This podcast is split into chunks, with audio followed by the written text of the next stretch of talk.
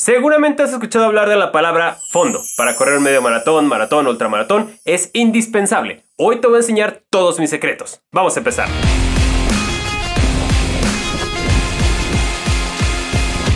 Primero, vamos a definir lo que es un fondo para todos estar en la misma sintonía. Fondo se le llama a la distancia mayor en la semana de entrenamiento.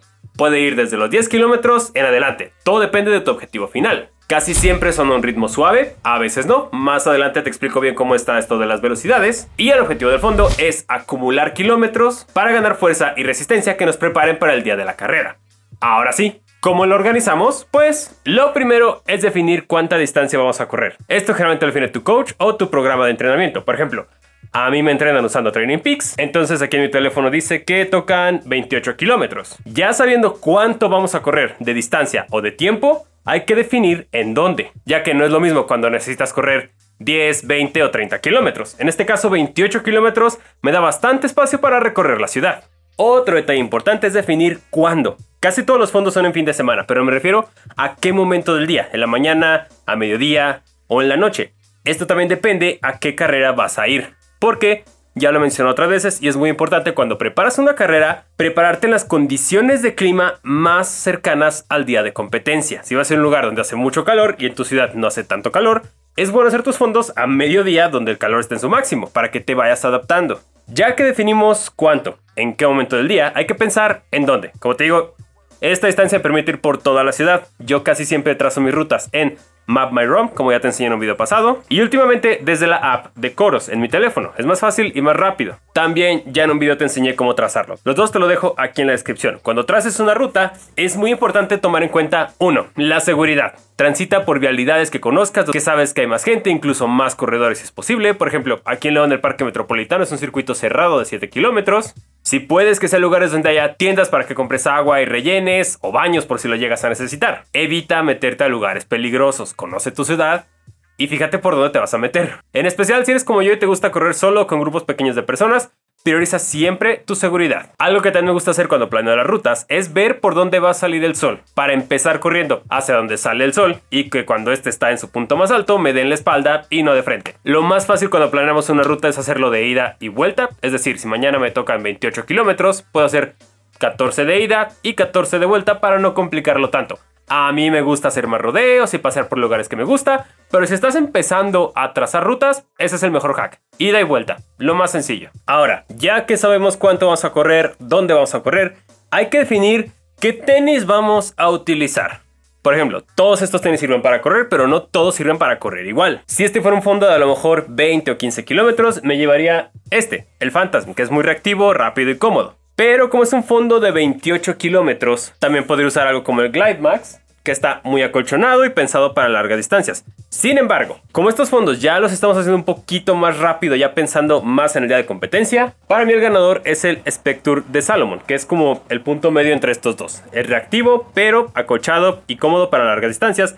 Y muy probablemente este es el que usa el día del maratón que eso es importante. Los fondos sirven para probar todo lo que vas a usar en la carrera, desde los calcetines, los tenis, la ropa, los accesorios, todo lo que pienses usar en carrera, lo vas a probar en tus fondos. Para montaña aplica lo mismo. Si este fuera un fondo de montaña corto de 15-20 kilómetros, optaría a lo mejor por los Pulsar Trail Pro. Pero si este fondo de 28 kilómetros lo fuera a hacer en montaña, quizá usaría el SLA Ultra 3 o si quiero usar los de la carrera, me llevaría el Genesis. Esto en un escenario ideal donde tengas opciones diferentes para diferentes entrenamientos. Si tienes un par de tenis, usa ese, no pasa nada.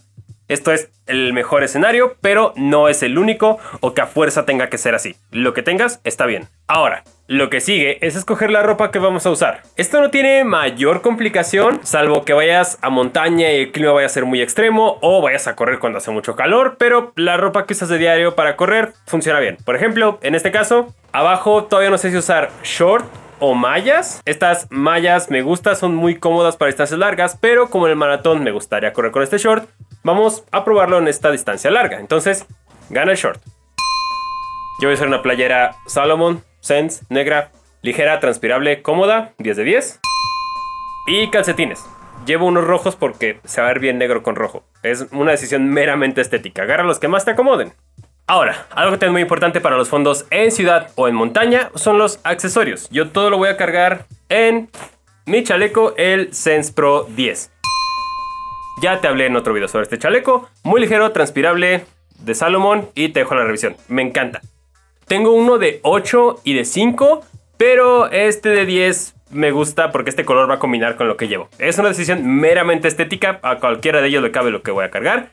Entonces, mañana nos llevamos este, el de 10. Adicional, botiquín. Nunca sabes cuándo lo vas a necesitar y es mejor traerlo. No pesa tanto. Visera, esta de Slav, igual súper liviana y cómoda, es como si no trajeras nada, pero te tapa la cara.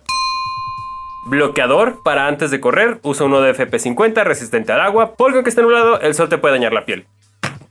Y vaselina. Nunca me he rozado, pero igual que el botiquín, prefiero traerla y no necesitarla que necesitarla y no traerla. Eso, vaselina. Adicional a esto, también tenemos que planear qué vamos a tomar y qué vamos a comer durante el recorrido. Aproximadamente estos 28 kilómetros me va a tomar unas 2 horas 50, 3 horas. Mi consejo es, y seguirá siendo, la nutrición se planea por tiempo, no por distancia, tu cuerpo no tiene GPS. Entonces, para 3 horas en calle, yo llevo un bidón para llenar de agua, un bidón para llenar de isotónico, o sea, agua con minerales, y en este bidón voy a preparar mi mezcla especial. Ya en otro video te hablé cómo preparo esta mezcla casera de carbohidratos para que tenga energía suficiente, que en mi caso consumo 50 gramos por hora. Entonces llevo 100 gramos en esta bolsa y 50 en esta otra. Planeo consumir esto desde que empiezo a correr, entonces aquí va del 0 a una hora, de la hora a la 2 y esto durante la hora 2 hasta la hora 3 aproximadamente que termine. Pausa, pausa, pausa, pausa. Una nota importante. Yo aquí estoy usando este polvo de carbohidratos. Tú puedes usar geles, frutos secos, miel, lo que estés acostumbrado en carrera. Recuerda, los fondos son para probar lo que vamos a usar el día de carrera. En este caso, yo para el maratón voy a usar geles, pero se me hace mucho más barato y fácil estos polvos. Así que yo uso polvo, tú usa lo que te acomode y lo que tu nutriólogo te recomiende para el tiempo que vas a correr. Llevo solamente estas tres botellas. Si me llegara a faltar agua, sé que puedo llegar a una tienda o un oxo. Si fuera a correr esto en la montaña, quizá llevaría otras dos solo por si acaso. Ahora sí, ya que tengo definido cuándo, cuánto, qué voy a llevar, qué voy a comer y los accesorios para correr nuestro fondo. Es hora de correr y lo más importante, aprender a qué velocidad, qué trucos mentales utilizo, cómo lidiar con esta parte porque a veces los fondos son cansados y luego cómo recuperarnos.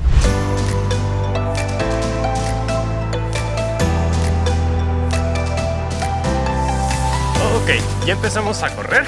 Ahora, ¿cómo definimos la velocidad a la que se hace el fondo? Porque al principio te dije, casi siempre es un ritmo tranquilo, pero por ejemplo, nos tocan 28 kilómetros y la instrucción es ejecutarlo al ritmo al que podemos correr el maratón. Ahorita vamos a 5.45 el kilómetro, pero hay otros puntos en los que se corre por frecuencia cardíaca o por sensaciones. O sea, sí la mayoría de las veces va a ser un ritmo lento y controlado, pero no es una regla general, porque también te tienes que acostumbrar al ritmo que vas a correr en la carrera. Recuerda, los fondos sirven para adaptar todo a como quieres que sea el día de competencia, incluida la velocidad. Ahora, algo importante también que entrenamos en el fondo es la parte mental. Porque si el cuerpo puede hacer un chorro de cosas, pero si de aquí arriba no está todo alineado, créeme, no te lo vas a pasar bien. Por ejemplo, hoy la estrategia es dar cuatro vueltas aquí en el Parque Metropolitano son 7 kilómetros, 7 por 4, 28. Me ha tocado gente que cuando planteas correr por vueltas, luego, luego se dan por vencidos y dicen que es muy pesado mentalmente y que es cansado y bla, bla, bla. Pero para mí es al contrario. O sea, cuando corres por vueltas es muy fácil gestionar todo. La nutrición, por ejemplo, aquí hay baños, no cargo tantas botellas porque las dejamos en el carro. Y a mí lo que me funciona es cada que termino una vuelta, me olvido de ella y solo pienso en la que sigue. Y así, cada vuelta que estás haciendo es una vuelta menos que te falta.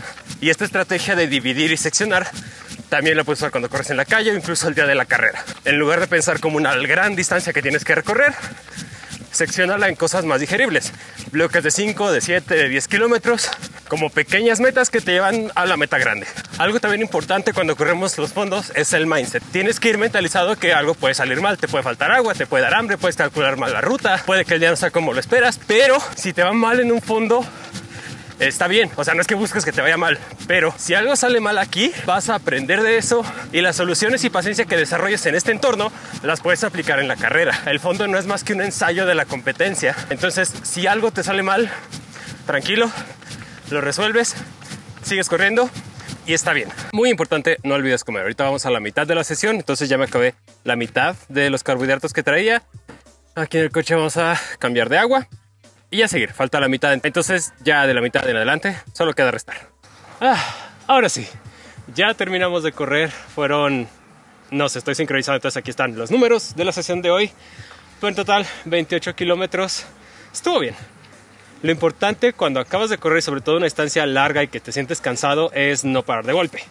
Hay que trotar y caminar leve unos 5 o 10 minutos para que tu corazón se relaje de poco a poco y ya cuando volviste a la calma, una sesión de estiramiento. ¿Qué es lo que va a hacer ahorita?